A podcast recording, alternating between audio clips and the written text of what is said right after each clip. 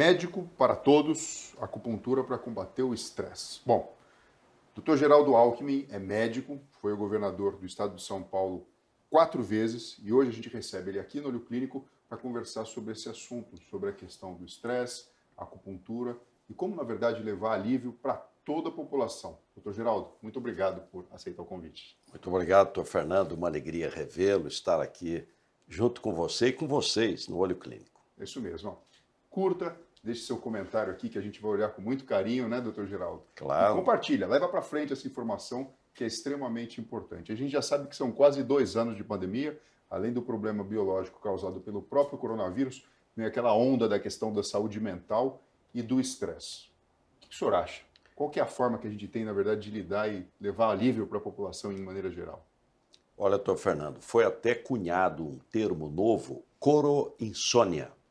Quer dizer, a insônia do corona, né, do coronavírus. Pessoas dormindo mal, com insônia, é, sono é, dividido, é, acordando mais cedo, com dificuldade de pegar no sono. Então, algumas dicas que ajudam. A aurora matinal, acordar muito cedo, abrir janela, abrir cortina, a presença dos primeiros raios da manhã da aurora matinal na retina e no cérebro emocional. Ajuda muito.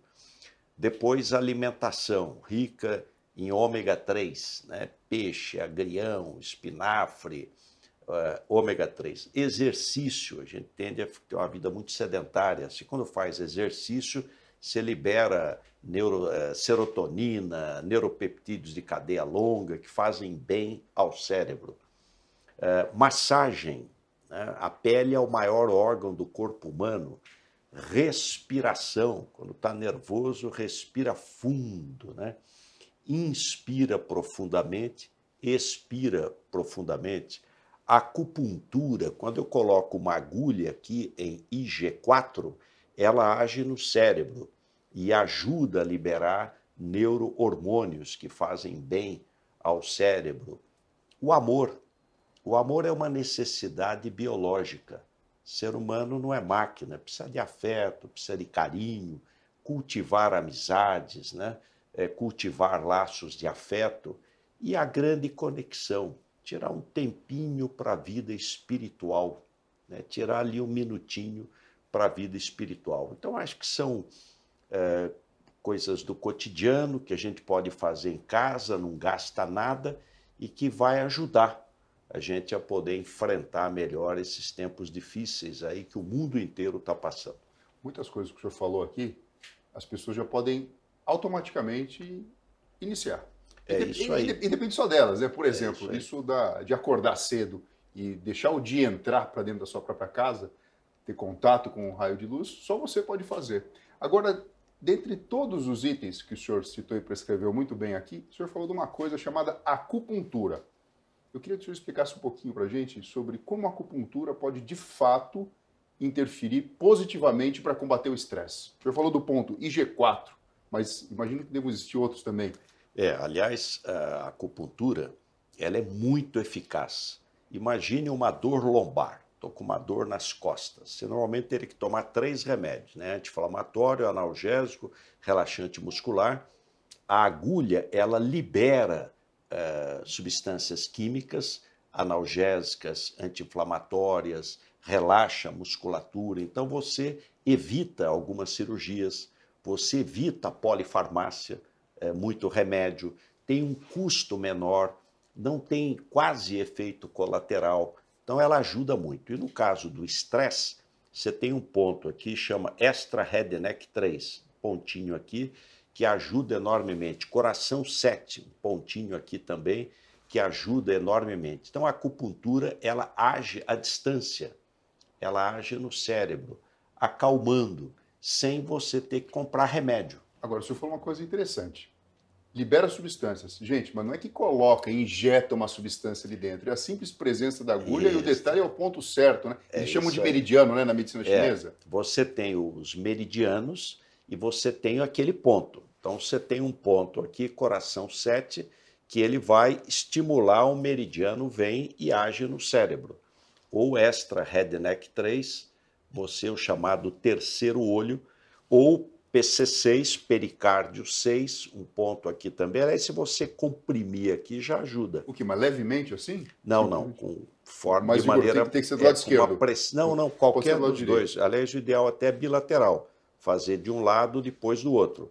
Então você também acalma, pericárdio 6. Então, claro região... que a agulha, a agulha é mais eficaz, porque ela pega o meridiano e vai agir no, no cérebro mas você pode até fazer com a mão, você pressiona aqui PC6. Aliás, esse é um ponto muito importante também para evitar ânsia de vômito, evitar náusea, em quimioterapia, muito utilizado, né? recomendado até pelo NIH. Então, a acupuntura é, uma, é um ramo da medicina que tem mais de dois mil anos. Hoje, o caminho, doutor Fernando, é a medicina integrativa. Você soma um pedacinho de cada uma para você ter um resultado melhor. Agora sim, a gente sabe que a acupuntura ela é aprovada e praticada pelo SUS. Agora, o que está faltando, ou falta alguma coisa para a gente conseguir de fato ampliar isso em larga escala para toda a população? É, eu acredito que o caminho seja o Sistema Único de Saúde, o SUS, oferecer gratuitamente, gratuitamente nos postos de saúde ou na rede ambulatorial como especialidade oferecer acupuntura. Aliás, para tudo, sistema eh, digestivo, respiratório, circulatório, neurológico. Ela tem mais de 40 tipos de patologia que ela tem um bom resultado. E outras, ela se soma à, à medicina nossa ocidental. E ela promove saúde. Na lógica, quem está nos acompanhando, doutor Fernando, você tem uma síndrome de excesso eu estou agitado, insônia, nervoso, encostar em mim, eu, eu xingo, eu estou eh, correndo risco de um AVC. Então você drena, você ceda, você tira aquele excesso, excesso. E você tem a síndrome de deficiência, pessoa que acorda cansada, voz fraca, tem desânimo, apatia, você precisa tonificar. Então você busca o equilíbrio, ela busca o equilíbrio. E o envelhecimento é normal. Envelhecimento não é doença. A pessoa pode ter 30 anos e estar tá doente, o outro ter 80 e não está doente. Tem envelhecimento é normal. Então você busca o equilíbrio. A doença é o desequilíbrio. Quando desequilibra, você pode ter um câncer, pode ter um AVC, pode pegar um. diminuir a resistência, pega é, SARS, o coronavírus, SARS-CoV-2. Então, é a lógica de promover saúde, promover saúde. Peraí, eu gosto disso, gosto disso. O senhor falou uma coisa bem interessante, porque com isso você pode reduzir o número de gasto com medicamento, muitas vezes desnecessário. Você, na verdade, já utiliza uma malha que existe do SUS para fazer o atendimento das pessoas ali mesmo. É lógico que ela não vai pegar uma agulha e vai para casa fazer o agulhamento, porque precisa muito estudo e técnica para fazer isso. Mas a pessoa poderia ser atendida de uma forma, não vamos falar baixo custo, porque custo sempre existe, mas claro. baixo mas um custo, custo muito, muito menor, pequeno, muito pequeno, muito menor, com menos contraindicação, com menos efeitos colaterais. Remédio é remédio, remédio dependendo da dose faz mal. Não tem remédio que não seja inócuo, sempre tem um efeito colateral. Então você tem com essas medicinas integrativas, e eu destacaria aqui a acupuntura entre todas elas, ela pode ajudar muito a população. E custo mais baixo, evita cirurgia e promove saúde. Eu acho que essa é a grande mudança cultural. A gente é treinado na faculdade de medicina para descobrir doença, doença, doença, doença. Agora, se a gente promover saúde, saúde, saúde, as pessoas vão adoecer menos. Elas vão envelhecer, o que é normal. É normal, não é doença. Agora, é preciso manter o equilíbrio. Então, é, bons hábitos, bons hábitos. A gente pode fazer pela nossa saúde mais do que muitos hospitais chiques aí. Sabe que bons hábitos. Eu sou um grande admirador e trabalho também no SUS. O senhor, tanto tempo à frente do governo, queria respondesse uma pergunta. O que, que, falta no SUS? Porque assim, as pessoas acham que o SUS é simplesmente um grupo de profissionais, de alguma forma ali patrocinado pelo governo, tentando dar saúde para a população. E a gente sabe que é tudo é uma integração. Se a própria população faz a parte dela, promove saúde, entra dentro dessa mesma vibe e fica menos doente, a gente desafoga o sistema. Além do que, para o SUS existir, quando a gente vai ver a Constituição, é importantíssimo que exista também a saúde suplementar, porque ela ajuda também a desafogar e também claro. patrocinar. E com isso a gente consegue dar uma equidade, né? Ou seja, independente da classe social e econômica, todo mundo acaba tendo direito a esse bem comum que é a saúde. Mas o que, que o senhor acha que ainda falta no SUS? Eu acho que o SUS é uma grande conquista. Governo não faz favor para ninguém. É direito do cidadão e da cidadã brasileira ter acesso à saúde. E não é só o atendimento, é o remédio. Vai da vacina ao transplante de órgãos. É direito do cidadão saúde gratuita. Universalidade é para todos, trabalhador urbano, rural, empregado, desempregado. É, integralidade vai da vacina até o, a cirurgia sofisticada.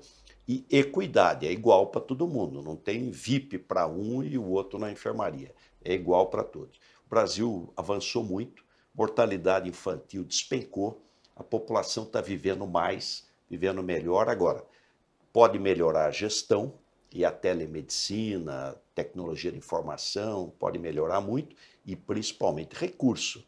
Porque o Brasil, que era jovem, hoje é um país maduro, vai ser um país idoso. Claro que os custos aumentam, é evidente. Então precisa também mais recurso.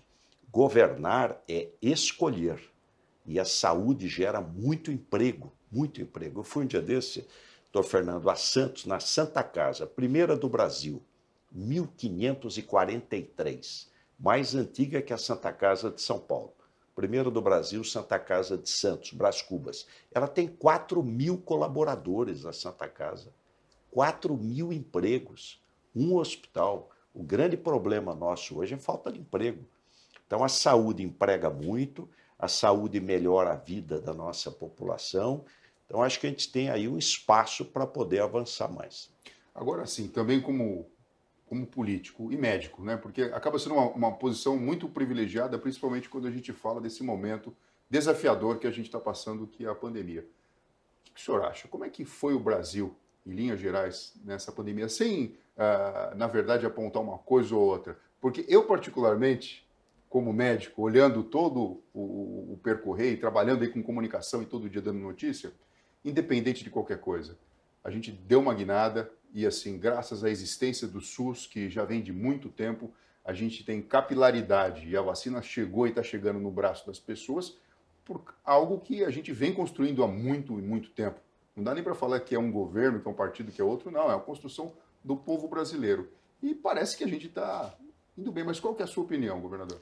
Olha, eu acho que o Desculpa SUS... o governador, mas é que a gente acaba não, carregando. Imagina, Fernando. O, o, o SUS fez a diferença. Você colocou bem doutor Fernando colocou bem, o Sistema Único de Saúde está presente nos 5.570 municípios. Então, em qualquer município brasileiro você tem a saúde pública presente. Então, isso fez a diferença.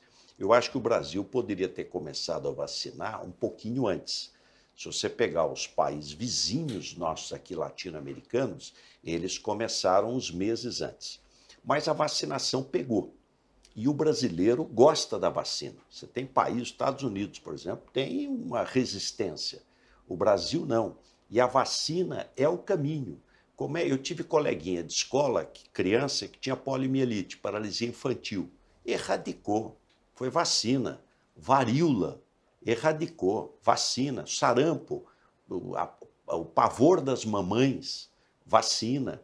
Então, a vacina, três coisas mudaram o mundo. A gente vivia 40 anos, hoje estamos vivendo quase 80. Água de qualidade, vacina e antibiótico. Então, três coisas mudaram o mundo. Água de qualidade, a água da Sabesp pode beber direto da torneira, não precisa comprar água, vacina e antibiótico. Isso fez com que a expectativa de vida no mundo é, quase dobrasse. Acho que a, eu estou otimista, eu acho que daqui a pouquinho a gente vai poder até tirar a máscara, ao menos em ambiente ao ar livre. Ambiente ao ar livre, acho que daqui a algumas semanas, mais ambiente fechado, ainda tem que manter protocolo. A vacinação foi bem agora, agora foi bem. As crianças precisam ser vacinadas. Aliás, o Brasil tem uma das melhores protocolos de vacina do mundo. É impressionante. O Brasil é um os melhores sistemas eh, vacinais do mundo. E a vacina é prevenção. Você é como pegar a doença sem ter a doença. Você injeta um antígeno morto ou atenuado e você passou a ter defesa. O dia que você encontrar com ele, você espirra. Ou se pegar, porque nada em medicina é 100%, se pegar vai ser mais brando. Então acho que esse é o bom caminho e estou otimista. Doutor Geraldo Alckmin, então, por último, eu gostaria de uma opinião sua. O que, que o governo poderia fazer mais para a gente arrematar e afastar de vez essa pandemia daqui do nosso país? Eu acho que é vacina. É, a vacina é o caminho para você evitar a doença. Educação para a saúde, o que o doutor Fernando está fazendo aqui. Informação, informação. Educação e saúde andam é, juntinhos. Reforçar os protocolos. Olha, evite ambiente muito lotado de gente, muito fechado, é, higienização das mãos, enfim, aqueles cuidados que devem ter. E os protocolos melhoraram muito porque você aprendeu que, olha, anti-inflamatório, corticoide, antibiótico, anticoagulante. Então, os protocolos, o Brasil tem uma boa medicina, essa é a, a, graças a Deus. Pode melhorar muito, avançar muito, mas acho que nós demos um passo grande. Né? Quer dizer, o Brasil que tinha 140 mortos por mil nascidos vivos, hoje é 12 de cada mil crianças que nascem no primeiro ano de vida, a mortalidade infantil despencou para 12. A expectativa de vida subiu. Eu brinco, doutor Fernando, que a nossa meta é chegar a 100 anos.